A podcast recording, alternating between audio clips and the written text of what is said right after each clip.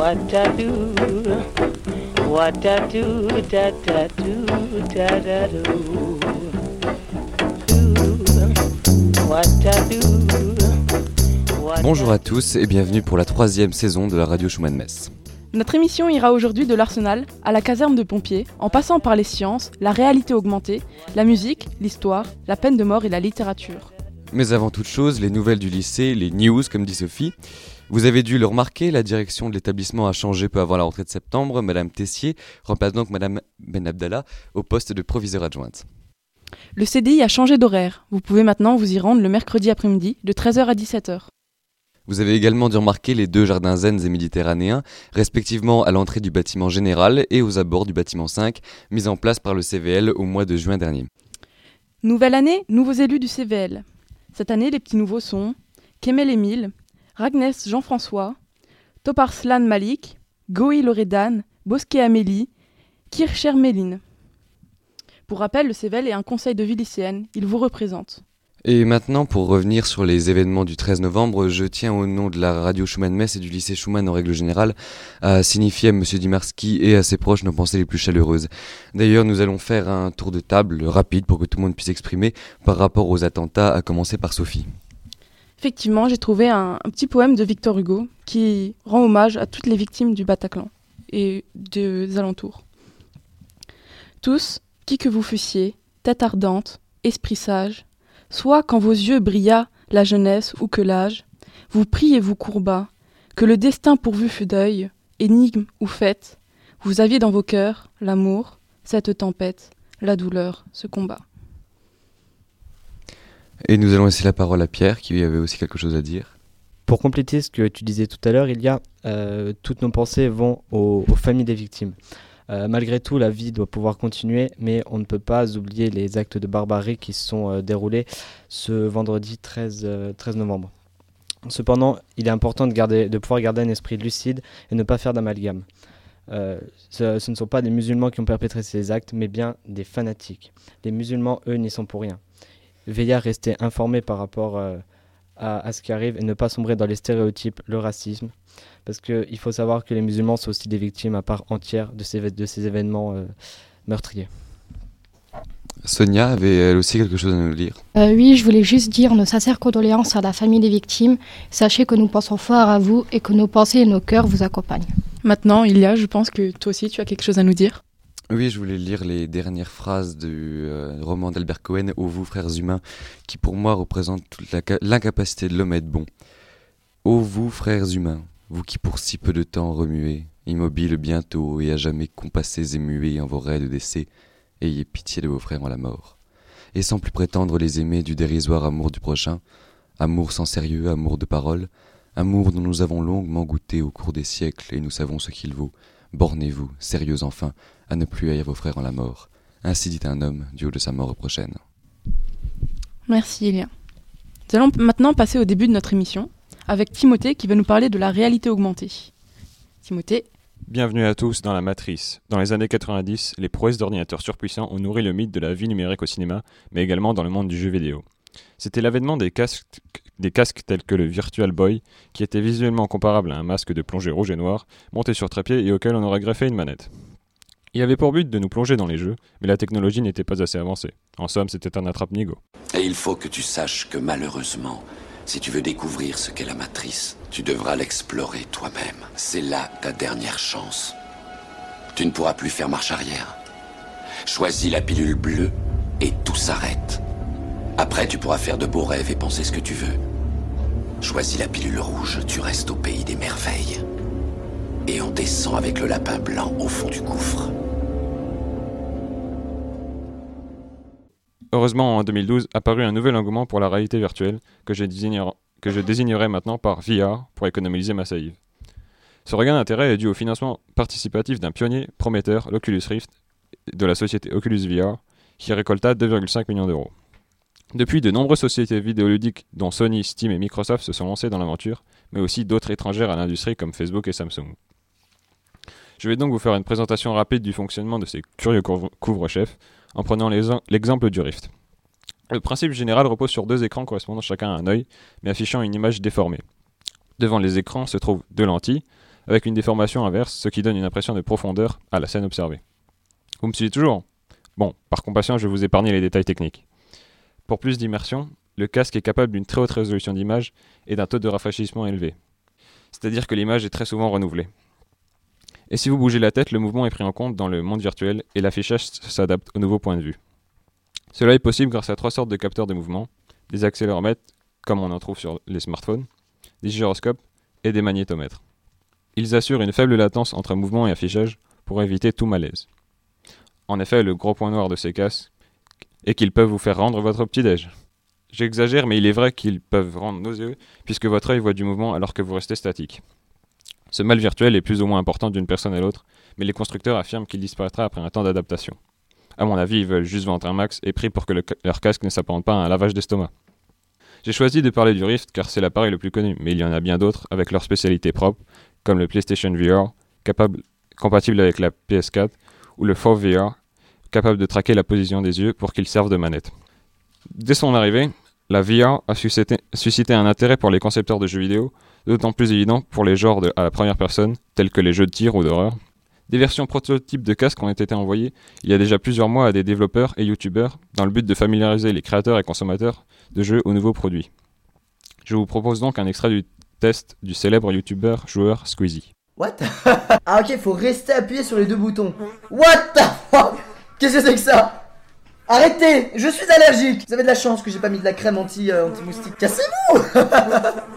Ah mon gars, je déteste ça. Ah Bordel donc Oh Ils vont rentrer dans ma bouche. Ah, J'ai l'impression que est dans la bouche quoi. On peut également constater la montée en puissance de la VR dans les salons comme l'E3 et la Paris Games Week. On y trouve toutes sortes de gadgets partant de simples gants retranscrivant nos, gestes de main jusqu'au tapis introduisant nos déplacements dans la simulation. Coûtant 700 dollars, il reste super, méga, ultra, hyper cher. De plus, des jeux conçus spécialement pour la VR sont également présentés à ces conférences. On peut citer Chronos et Edge of Nowhere, deux exclusivités du Rift.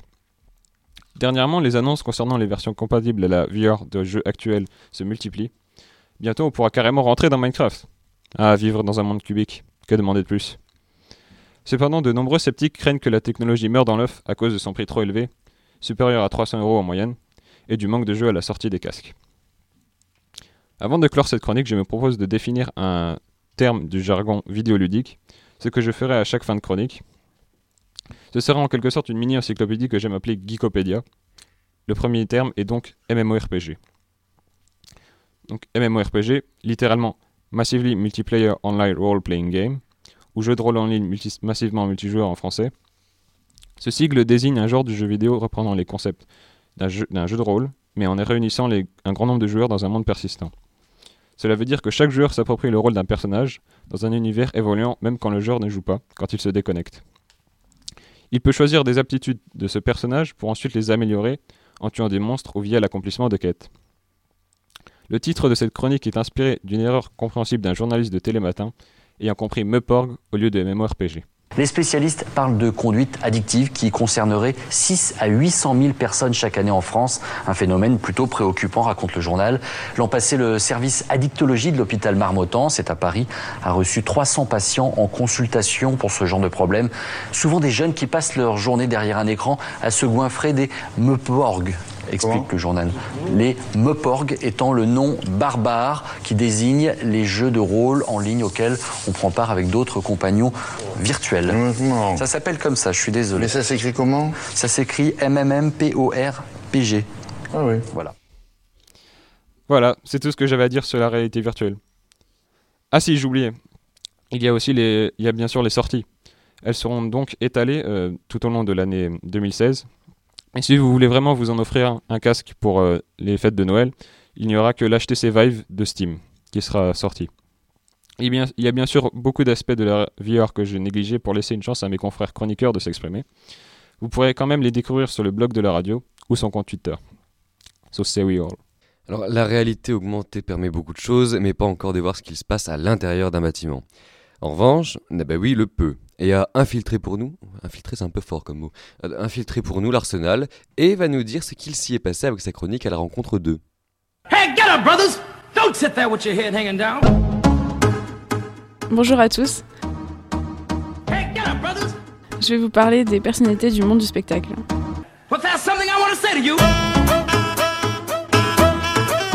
Le jeudi 8 octobre 2015 a été un grand moment de partage entre Jordi Saval et nous élèves. Mais qui est Jordi Saval Jordi est un grand artiste qui nous fait découvrir des musiques anciennes accompagnées de sa viole de gambe. Jordi Saval, musicien espagnol, violoniste, chef de chœur et chef d'orchestre, dont le repère s'étend de la musique médiévale à celle du 19e siècle, en passant par la musique de Renaissance. C'est un acteur de la révalorisation de la musique historique. Jordi Saval donne l'envie à la jeunesse de retrouver les ancêtres de la musique actuelle. Voilà pourquoi c'est toujours intéressant de découvrir des artistes aussi euh, aussi talentueux avec l'option musique et grâce euh, à Madame Prisbilski, c'est très compliqué, qui fait tout pour nous amener sur d'autres styles musicaux et nous euh, ouvrir un, peu l'esprit. Durant sa, répétition, il essayait de nous expliquer petit à petit mu- musicalement l'offrande de l'offrande musicale de Bach, célèbre joueur d'instruments à clavier et à cordes, entre autres. À la fin de la répétition, Monsieur Saval a permis à quelques personnes de poser une question. Antoine a pris l'occasion d'en poser une. Qu'est-ce que pour vous la musique? Jordi a tout simplement répondu La musique sert à être heureux. Sans la musique, ce serait tellement triste. Je vais finir cette chronique par remercier l'Arsenal de nous avoir accueillis et euh, tous les artistes qui ont accompagné Jordi et Jordi Saval lui-même pour nous avoir transportés dans, dans leur univers musical. Et n'oubliez pas, la musique sert à être heureux, donc voici un peu de bac. Ne vous inquiétez pas, ça va aller, soyez courageux, ça fait pas de mal, au contraire.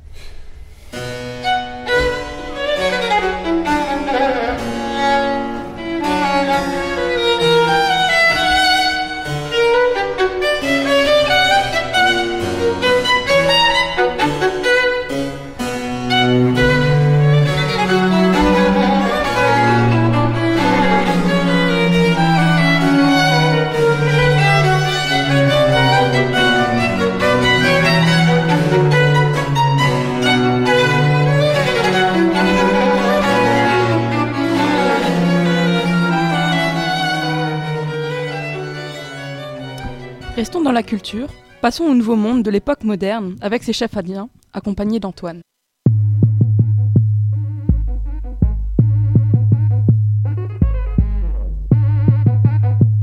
Vous dites que vous avez fabriqué une machine à voyager dans le temps à partir d'une DeLorean Hugues, Antoine à l'antenne.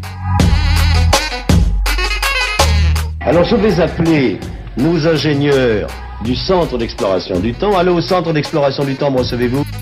Aujourd'hui dans Chronique d'Histoire, le top 3 des plus grands leaders am- amérindiens. Faut voir grand dans la vie. Quitte à voyager à travers le temps au volant d'une voiture, autant choisir une qui est de la gueule. Faisons un bond d'un siècle et demi en arrière et traversons l'Atlantique pour nous retrouver au pays de l'oncle Sam. Nous sommes au beau milieu de la conquête de l'Ouest et les populations natives des Amériques comptent bien ne pas se laisser coloniser par ces visages pâles venus de l'Est. Sans plus attendre, lançons le classement de ces valeureux combattants. Petits amis visage pâle, tout savoir sur Pont-Rouge ce soir. Quelle chance Ce sera sûrement très intéressant. Euh, pourquoi que votre peau est rouge? Pourquoi l'Indien dit Ah Et pourquoi qu'il dit pourquoi La médaille de bronze est attribuée à Geronimo, alias Goyaale, qui signifie celui qui baille. Il appartient à la tribu Apache Chiricahua Bedonko, vivant au Nouveau-Mexique, et il possède le statut d'homme médecine. Un événement va marquer sa vie. Le meurtre de sa femme et de ses trois enfants par des soldats mexicains. Ah, pas sympa ça quand même. À partir de là, il va tenter de rallier toutes les tribus Apaches pour se soulever contre les Mexicains. Lui et ses hommes vont parcourir les terres mexicaines pour mener des expéditions punitives qui s'y frottent, s'y piquent. Ils vont piller un grand nombre de villages et massacrer énormément de fermiers. Il se fit capturer plusieurs fois par le gouvernement américain, mais réussit à s'échapper à trois reprises. Il mourut finalement en tant que prisonnier de guerre au début du XXe siècle. Luc, je suis très inquiet. Nous sommes sans nouvelles de Fort Greenwood depuis des semaines. Le commandant McAllister ne répond à aucun télégramme. Fort Greenwood, n'est-ce pas le fort en bordure du territoire des Washtatu, la tribu de Bison mal embouché En deuxième position se trouve Dull Knife. Ce membre de la tribu des Cheyennes était réputé pour se battre exclusivement au couteau. On raconte même qu'un jour il se serait battu contre un grizzly seulement armé de sa lame, ce qui lui aurait valu son nom de Dull Knife, littéralement couteau émoussé. Un jour, Dull Knife et sa tribu furent placés dans une réserve par les autorités américaines. Ce dernier, voyant son peuple mourir de faim sur cette terre sans ressources, organisa une évasion dans le but de faire retourner sa tribu sur ses terres natales. Il parvient à esquiver les troupes militaires en charge de les ramener à la réserve, mais lors du trajet, il fut trahi par quelques Indiens sujets à la famine. Les hommes furent alors jetés en prison et les femmes gardées au camp. Celles-ci réussirent à se procurer des armes et les amenèrent aux guerriers prisonniers. Les hommes se battirent alors avec acharnement, bien que mal équipés. Les femmes et les enfants qui se trouvaient au milieu des affrontements furent eux aussi exposés au, coup de, au coup de feu. Il ne resta plus aucun Cheyenne en vie. Cavalier du 7ème L'heure de la victoire a sonné En avant Vers Little Big Horn Et au 7ème Donnez la chance Au sommet du podium se dresse Sitting Bull, grand chef Sioux Ong Papa. Son nom, en langue indienne, signifie bison mâle qui se roule dans la poussière, traduit en bison assis par les Américains. La traduction est tout de même un peu moins ridicule.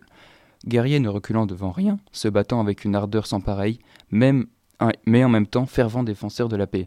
Rares sont les chefs indiens qui œuvraient autant que lui pour la paix entre les Indiens et les Blancs. Il est le grand vainqueur de la célèbre bataille de Little Big Horn qui opposa plusieurs tribus indiennes au colonel Custer et son 7e régiment de cavalerie. Custer prétendait avoir trouvé de l'or dans les Black Hills, montagne sacrée pour les Indiens, et voulait s'en emparer, ce qui lui coûta la vie. Voilà, c'est terminé pour aujourd'hui. J'espère que ça vous a plu. N'hésitez pas à commenter ma chronique, je suis tout oui. Allez, bye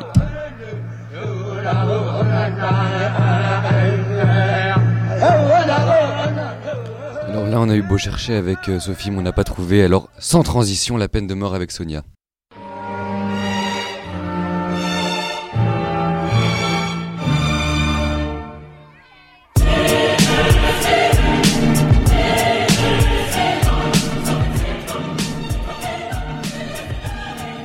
Bonjour, je suis Sonia.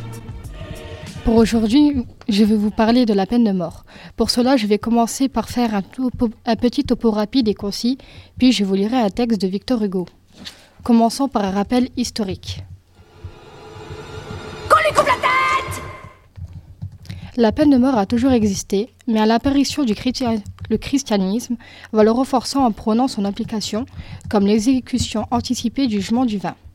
C'est seulement en 1981, après deux jours de débat à l'Assemblée nationale avec Robert Badinter, soutenu par le président François Mitterrand, que les lois contre la peine de mort sont votées. L'opinion a déjà été partagée à l'époque et c'est sans doute toujours le cas aujourd'hui. D'un côté, ceux qui considèrent la peine de mort comme la réparation d'un préjudice. D'un autre, ceux qui prennent la peine de mort pour des motifs moraux et humanitaires. J'ai l'honneur, au nom du gouvernement de la République, de demander à l'Assemblée nationale l'abolition de la peine de mort en France. Bonsoir. Il était 3h30 cet après-midi quand le garde des Sceaux, Robert Badinter, a donc prononcé cette phrase qui rejoindra sans doute les grands moments, les grands débats des élus du peuple. Qu'on soit pour ou contre la peine de mort, il est certain que ce 17 septembre 81 marquera une date. Voilà près de trois quarts de siècle que les députés ne s'étaient saisis d'un projet de loi portant sur l'abolition de la peine de mort. C'était le fameux débat de 1908 entre Jaurès et Barrès. Entre-temps, nombreux furent ceux à batailler pour supprimer la guillotine en France, à gauche et à droite. Et face à une opinion hostile, François Mitterrand, pendant la campagne, il y a six mois, avait répété son hostilité à la peine capitale. Et c'est d'ailleurs l'un des plus farouches avocats de l'abolitionnisme qu'il a placé au ministère de la Justice et qui se retrouvait donc cet après-midi devant les députés. Je dis simplement en rappelant la phrase de Jaurès, puisqu'à l'évidence, en vous, sa parole n'est pas éteinte. La peine de mort est contraire à ce que l'humanité, depuis 2000 ans, a pensé de plus haut et rêvé de plus noble. Le 11 juin 1851, Victor Hugo défend son fils Charles, accusé de manquement grave au, au respect de la loi devant le tribunal. Il avait relaté une exécution capitale particulièrement atroce. Quoi? Quoi? Un homme? Un homme, un condamné, un misérable homme est traîné un matin sur une de nos places publiques? Là, il trouve l'échafaud. Il se révolte, il se débat, il refuse de mourir. Il est tout jeune encore, il a 29 ans à peine. Mon Dieu, on va me dire, c'est un assassin. Mais écoutez, Les, deux exécuteurs le saisissent. Il a les mains liées, les pieds liés. Il, re- il repousse les deux exécuteurs. Une lutte affreuse s'engage. L'horreur parcourt la foule. Les exécuteurs, la sueur et la honte au front pâle, haletant, terrifiés et désespérés de je ne sais quel horrible désespoir, courbés sur cette réprobation publique, font des efforts sauvages. Il faut que la force reste à la loi, c'est la maxime. L'homme se cramponne à l'échafaud et demande grâce. Ses vêtements sont arrachés, ses épaules nues sont en sang. Il résiste toujours. Enfin, après trois quarts d'heure, oui, trois quarts d'heure, de cet effort monstrueux, de ce spectacle sonnant, de cette agonie, agonie pour tout le monde, entendez-vous bien, agonie pour le peuple, qui est là autant que pour le condamné, après ce siècle d'angoisse, messieurs les jurés, on ramène le misérable à la prison. Le peuple respire. Le peuple croit l'homme épargné, épargné, point.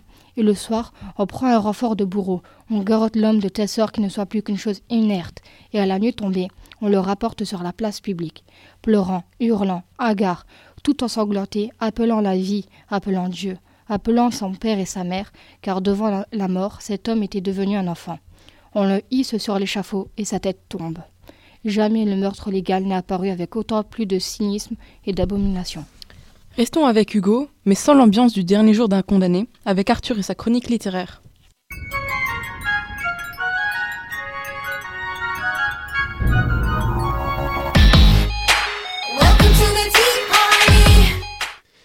Bonjour les férus de littérature. Au sommaire du jour, nous allons redécouvrir le monde magique du pays d'Oz, partir à l'aventure de Château-Latente et vivre de désastreuses aventures en compagnie des orphelins Baudelaire.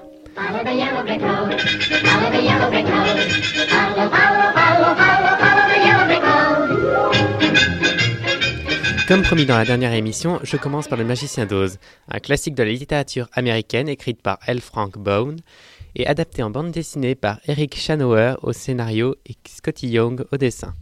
Cette BD est éditée par Marvel, 5 tomes sont déjà sortis à ce jour et l'on en attend encore.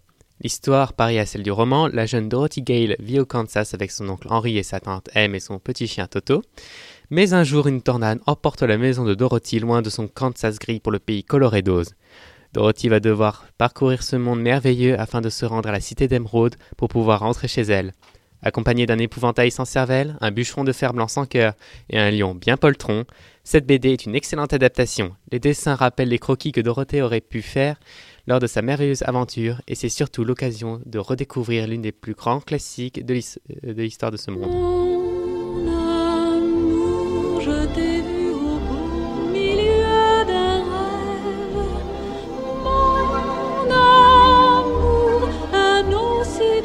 Ensuite vient le nouveau roman graphique Château-Latente, le livre de tous ceux dont la vie n'a pas été un conte de fées. Écrit et dessiné par Linda Medley, trois tomes sont déjà parus et c'est une série en cours.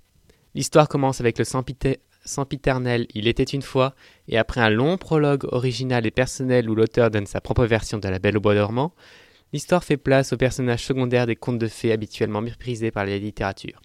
La vraie histoire commence par les péripéties de Dame Jane, une noble marchande enceinte fuyant un mari violent, pour le château Latende qui deviendra son nouveau foyer. L'histoire aborde les thèmes contemporains comme les violences conjugales, l'acceptation des différences des uns des autres ou l'importance du rôle de la femme dans la société. Ce livre est excellent. Le graphisme qui fait penser aux gravures moyenâgeuses illustre parfaitement l'époque du récit. Les personnages sont bons et attachants. Nous serons amenés à croiser une nonne à barbe, des nains ainsi que bien d'autres bizarreries.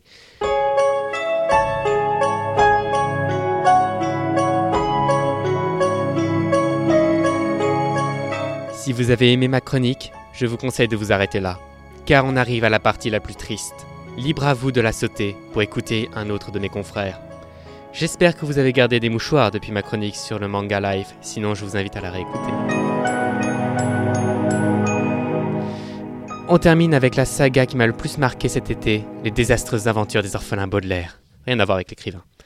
Écrit par Daniel Handler sous le pseudonyme de Lemony Snicket, cette série m'a marqué par sa narration pessimiste, ses personnages hauts en couleur et par le fait qu'à chaque fois l'auteur me demande d'arrêter ma lecture pour lire un livre plus joyeux. Mais comme j'ai un très fort esprit de contradiction, je n'ai pas pu m'empêcher de le lire. Que dis-je Le dévorer.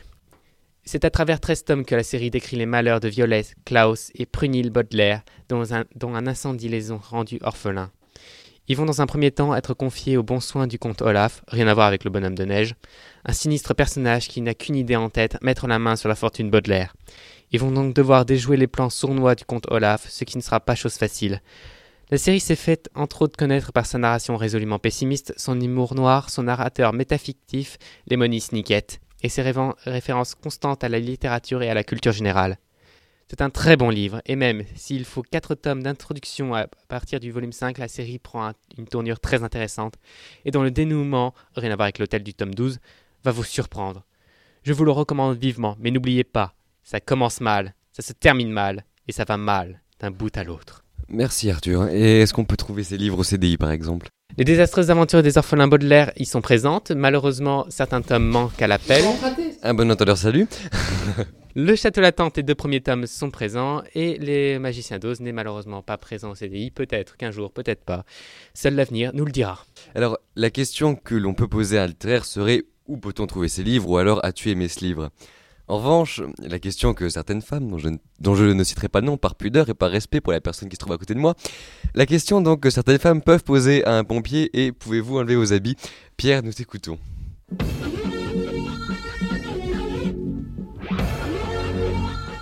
Salut à tous, ici Pierre et je vais vous présenter comment on peut devenir sapeur-pompier.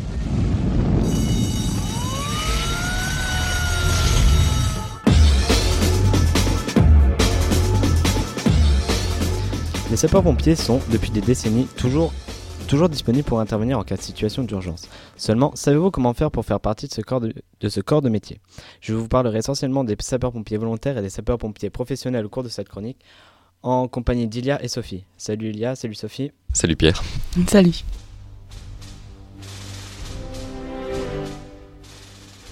Alors tout d'abord Pierre, comment pouvons-nous entrer en tant que sapeur-pompier volontaire? Il existe deux moyens de pouvoir rentrer en tant que sapeur-pompier volontaire.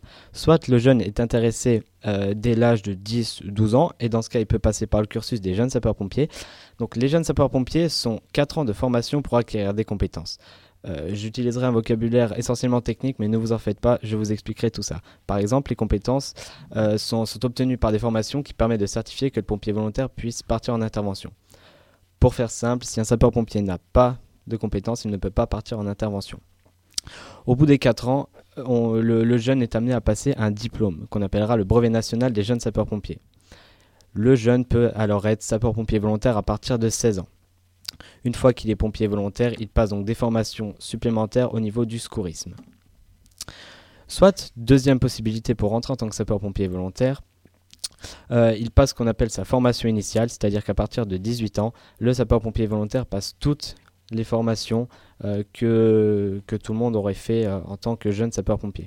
Ce mode de recrutement est valable pour les sapeurs-pompiers non officiers. Pour les sapeurs-pompiers officiers, j'entends par officier des grades plus élevés euh, où les responsabilités sont bien plus, bien plus importantes. Le recrutement pour être lieutenant peut se faire directement avec un bac plus 3. Et du coup, comment on peut devenir sapeur-pompier professionnel? Alors, le sapeur-pompier professionnel, lui, peut être admis sur concours. Alors, euh, le concours est composé d'épreuves de préadmission, à savoir une dictée, un concours de mathématiques et des épreuves d'admission comme les, épreuves sportives. Ensuite, un entretien de 5 minutes avec un jury euh, dont euh, le but est d'apprécier la réflexion et la, motivation du candidat. Une fois ces tests passés, s'ils sont positifs, le sapeur-pompier part faire sa formation initiale de sapeur-pompier professionnel, qu'on appellera plus, simplement sa FI Pro. Il s'agit de la même formation que le sapeur-pompier volontaire que j'ai décrite auparavant. Euh, ce, mode d'admission est, est essentiellement pour les sapeurs-pompiers non officiers. Pour les sapeurs-pompiers officiers, euh, les tests sont légèrement différents. Il faut déjà être minimum... oula, oula. Il faut être titulaire d'un bac plus 2 pour être lieutenant et un bac plus 3 pour être capitaine. Et quelle est la différence entre sapeur-pompier professionnel et volontaire alors, à l'inverse du sapeur-pompier professionnel, le sapeur-pompier volontaire doit être disponible pour l'alerte. Par exemple, le pompier euh, peut appeler chez lui, c'est ce qu'on appelle des gardes en astreinte, tandis que le sapeur-pompier professionnel peut prendre des gardes casernés, c'est-à-dire en caserne. Le sapeur-pompier volontaire peut lui aussi prendre des, gardes casernés. L'une des différences réside dans l'argent perçu dans l'exercice de leurs fonctions. Le sapeur-pompier volontaire ne, ne, gagne pas de salaire, mais une contrepartie financière pour son volontariat que l'on appellera des vacations. Le sapeur-pompier professionnel, lui, perçoit un salaire au SMIC pour le grade le plus bas, c'est-à-dire sapeur de première classe. Euh, il est aussi important de préciser que les sapeurs-pompiers professionnels euh, font leur métier en tant que pompiers et que les sapeurs-pompiers volontaires doivent avoir un travail à côté parce que les vacations ne sont pas suffisantes pour vivre. Donc maintenant, chers collègues et chers auditeurs, j'aimerais vous proposer un petit jeu, euh, un vrai faux concernant les sapeurs-pompiers. Alors, pour commencer, est-ce que vous pensez que les interventions des sapeurs-pompiers sont principalement des incendies? Bah non, il y a aussi les petits chats dans les arbres. C'est mignon. Non, il doit y avoir aussi des, des alertes euh, pour des malaises ou. Et puis les petites vieilles qui restent coincées sur leur balcon, il y en avoir aussi. hein. Alors, euh, c'est vrai. Donc, nos, nos deux présentateurs ont raison. Donc, en effet, les interventions les plus fréquentes sont du secours à personne, c'est-à-dire, comme si bien dit, il y a euh, les grands-mères qui se cassent la figure sur leur balcon. Euh, ils représentent environ 80% des inters des sapeurs-pompiers, alors que les incendies ne représentent qu'en moyenne 7% des interventions totales. Euh, Deuxième question. Est-ce que pour vous, fumer comme un pompier signifie que les pompiers sont des gros fumeurs de cigarettes? Vrai ou faux? On peut pas égaler Ilia. Hein. Mais non, mais c'est parce que le feu il fume, non? C'est pas ça, moi j'ai toujours cru que c'était ça. Bah, s'il y a que 15% qui sont dans les incendies, ils doivent pas en fumer tant que ça. Donc, pour vous, pour vous est-ce que c'est c'est vrai ou faux Faux. C'est peut-être parce qu'ils fument, parce qu'ils brûlent. Brûlons les pompiers. Ça devient poussé, ça devient poussé. Alors, euh, la réponse générale euh, est correcte. Alors, l'expression fumer comme un pompier vient d'une époque où les tenues pour combattre le feu étaient en cuir. Euh, en effet, les pompiers qui allaient combattre le feu, dès qu'ils ressortaient, euh, de la fumée s'échappait de leur tenue sous l'effet de la condensation, et c'est de là que vient cette expression. Euh, dernière question, est-ce que boire, manger ou fumer avec un casque sur la tête est irrespectueux? Vrai ou faux? C'est chiant surtout, non? Si ça doit pas être pratique, tu dois te heurter à la visière, non? Ouais, ça doit être embêtant quand même. Hein. euh. Euh, Alors déjà non, parce qu'on peut relever la visière. Donc pour vous? C'est un peu comme oublier de- d'enlever son chapeau, quoi. C'est- mal poli. Bah, Si tu poses la question, c'est que oui. Alors euh, c'est vrai, euh, mais c'est c'est pas pour le fait que ce soit impoli, c'est surtout un signe d'irrespect envers les pompiers qui sont morts en intervention. Euh, les sapeurs-pompiers doivent retirer les casques c'est s'ils veulent boire, manger ou par exemple fumer. Bon, personnellement, j'ai jamais vu de pompier fumer avec un casque, euh, mais par contre, il est fréquent euh, que ce soit soit en manœuvre, soit euh, en, en intervention. On est amené à avoir soif, mais il faut toujours retirer le casque, c'est un parce que c'est irrespectueux donc envers les pompiers qui sont morts. Et c'est quelque chose qui est respecté. Qui est, Oui, ah oui. bien, bien souvent c'est quelque chose qui est respecté. Donc pour terminer, donc si vous avez déjà entendu un sapeur-pompier parler, vous l'entendrez sûrement dire qu'il décale en intervention. Seulement, pourquoi est-ce qu'on peut dire qu'il décale en inter? Alors c'est très simple. Avant que les sapeurs-pompiers n'aient des, camions et des ambulances pour intervenir comme aujourd'hui, ils partaient tout simplement à cheval. Et avant de partir, il y avait des cales sur les chevaux et l'action d'enlever les cales était bien de décaler. L'expression est restée aujourd'hui dans le langage courant des pompiers. Donc c'est tout pour aujourd'hui. N'hésitez pas à me faire part de vos commentaires sur ma chronique et on se retrouve plus tard euh, bah, dans une nouvelle chronique. Allez, ciao Eh bien, merci Pierre et merci à tous pour cette émission et merci à vous qui nous écoutez. À bientôt.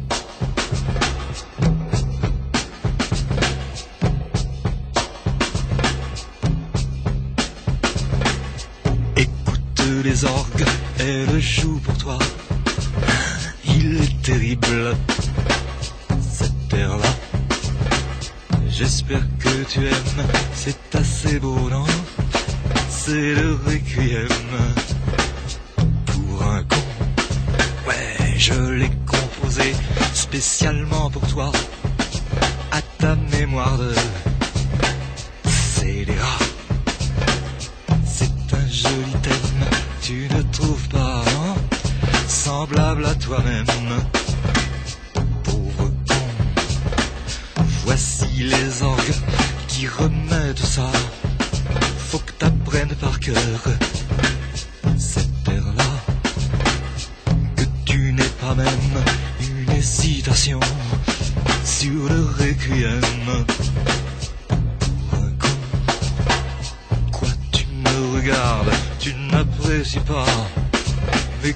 qu'est-ce qu'il y a là-dedans qui te plaît pas Pour moi c'est idem, que ça te plaise ou non.